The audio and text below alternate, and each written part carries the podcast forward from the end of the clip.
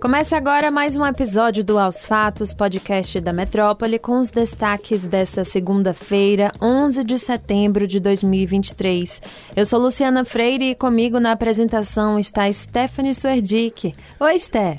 Oi, Lu. Olá a todos que nos acompanham. Começamos esta semana de olho no presidente Lula, que estava em Nova Delhi, na Índia, desde a semana passada para participar da reunião do G20.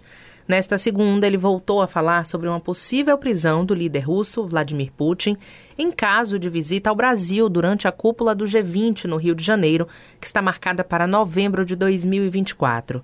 É, em entrevista coletiva, o petista disse que a decisão caberá à Justiça. Agora, quem toma a decisão é a Justiça. O Brasil tem um poder judiciário que funciona e funciona perfeitamente bem. Nós temos que ver se vai acontecer alguma coisa no momento que tiver que acontecer.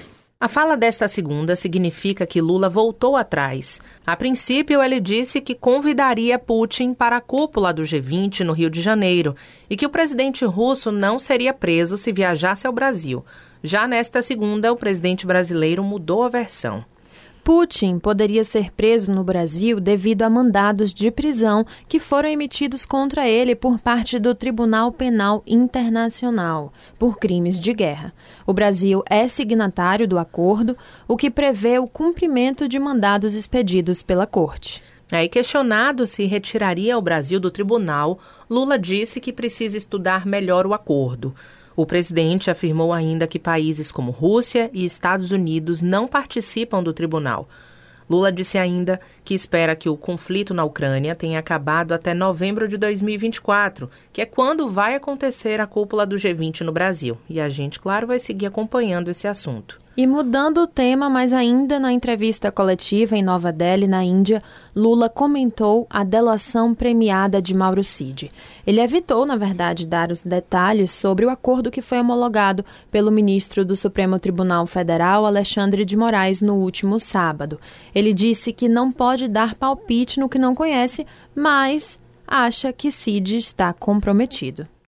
Eu acho que ele está altamente comprometido cada dia vai aparecer umas coisas e cada dia nós vamos ter certeza de que havia a perspectiva de golpe e que o ex-presidente estava envolvido nela até os dentes. Continuamos o aos fatos desta segunda, 11 de setembro, comentando a repercussão da delação premiada do tenente-coronel Mauro Cid, ex-ajudante de ordens do ex-presidente Jair Bolsonaro. É, Bolsonaro não acredita que Mauro Cid fez uma delação premiada com a Polícia Federal que o comprometa. Segundo a coluna de Mônica Bergamo, do jornal Folha de São Paulo, Bolsonaro, apesar da surpresa e ceticismo, pediu que auxiliares levantassem informações sobre o que ele poderia ter relatado à Polícia Federal. Ainda de acordo com a coluna, auxiliares do ex-mandatário se comunicavam com interlocutores da família e da defesa de Cid. Até o fim de semana, eles afirmaram que não tinha acordo em andamento. Bolsonaro acreditava na versão até Cid ter a liberdade provisória concedida. Atualmente, a maior preocupação da delação no PL é sobre relatos detalhados e possíveis provas sobre tentativas golpistas. Assessores informaram à Folha de São Paulo que o PL vai continuar com a narrativa de que o ex-presidente seria um perseguido político.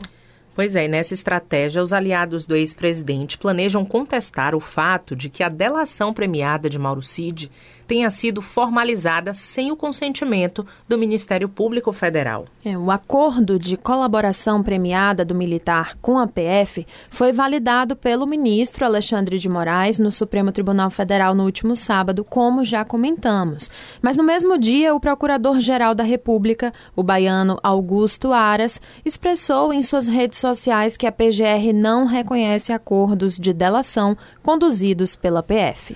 Já o ministro da Justiça, Flávio Dino, posteriormente respondeu também através das redes sociais, elogiando a Polícia Federal pela formalização do acordo. E vamos acompanhar. E agora o assunto é política baiana.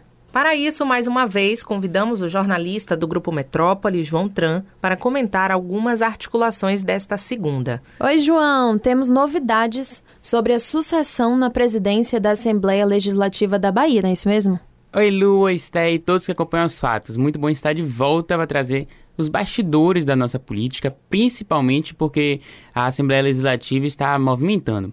O presidente da Assembleia Legislativa da Bahia, Adolfo Menezes, conversou com o Metro 1 e voltou a se esquivar sobre a sucessão na presidência da casa. Mas ele admitiu ter interesse em estar na chapa majoritária governista em 2026. Inclusive, Adolfo disse que certamente o pleito de 2026 vai influenciar para a escolha do presidente da Alba, que acontece lá em 2025.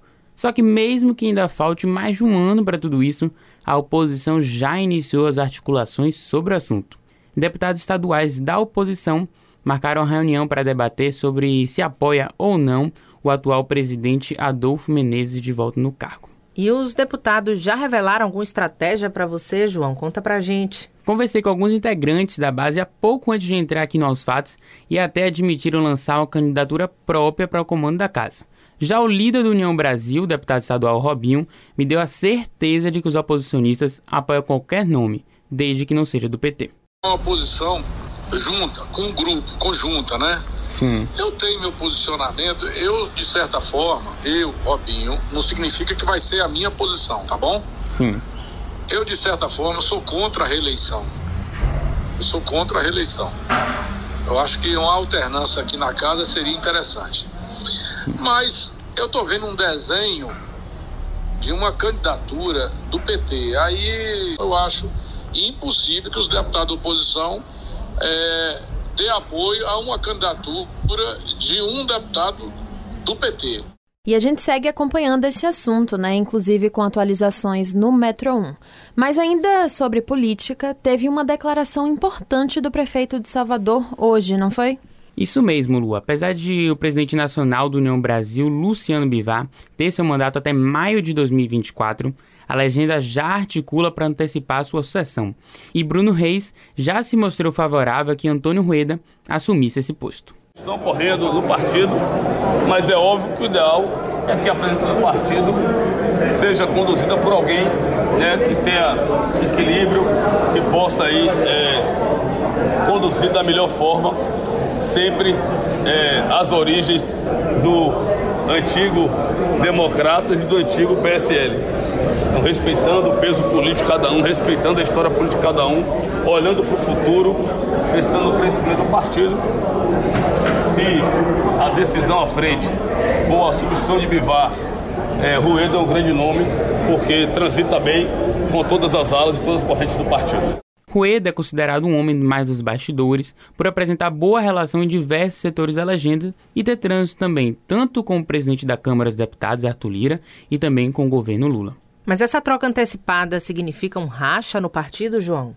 Política sempre tem seus embrólios, mas Rueda hoje é o vice-presidente do partido e teria acordo de rotatividade com Luciano Bivar, o que teria facilitado os diálogos de sucessão. Mas a gente segue acompanhando o assunto, até porque na política até o ontem é imprevisível. Aí, obrigada, João. Até a próxima. Na última quarta, o ministro do STF, Dias Toffoli, anulou provas apresentadas pela Odebrecht em um acordo de leniência e disse que a prisão de Lula pode ter sido um dos maiores erros judiciários da história do país e esse assunto ainda rende. É, nesta segunda, a Associação Nacional de Procuradores da República apresentou um recurso ao STF, argumentando que a decisão do ministro Dias Toffoli extrapolou os limites legais. A entidade pretende atacar aspectos técnicos da decisão por temer que outros processos sejam afetados pelo despacho assinado por Toffoli. Para a associação, o processo julgado de maneira isolada pelo ministro não poderia, por exemplo, avançar em questões disciplinares.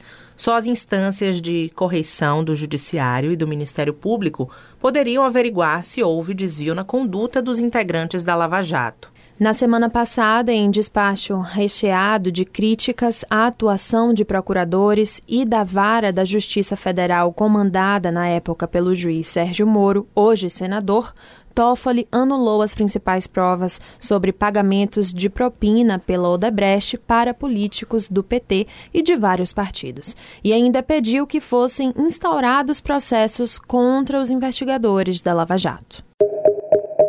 Nesta segunda-feira, um dos assuntos mais pesquisados pelos brasileiros, segundo a plataforma Google Trends, é sobre o brasileiro Danilo Souza Cavalcante, de 34 anos, que fugiu da prisão nos Estados Unidos depois de ser condenado pelo assassinato de sua ex-companheira. Desde então, seu desaparecimento tem causado tensão e pânico na comunidade norte-americana, e a promotora do caso, Debbie Ryan, chegou a chamá-lo de monstro. É, Ryan disse que, dadas as circunstâncias do crime e o histórico do agressor brasileiro, acredita que Danilo tem alguma coisa quebrada dentro de si. As autoridades locais aumentaram o perímetro de busca pelo brasileiro. Além da Polícia Estadual da Pensilvânia, o SWAT e o FBI estão atrás dele. O Ministério Público do Condado de Chester classificou o brasileiro como extremamente perigoso.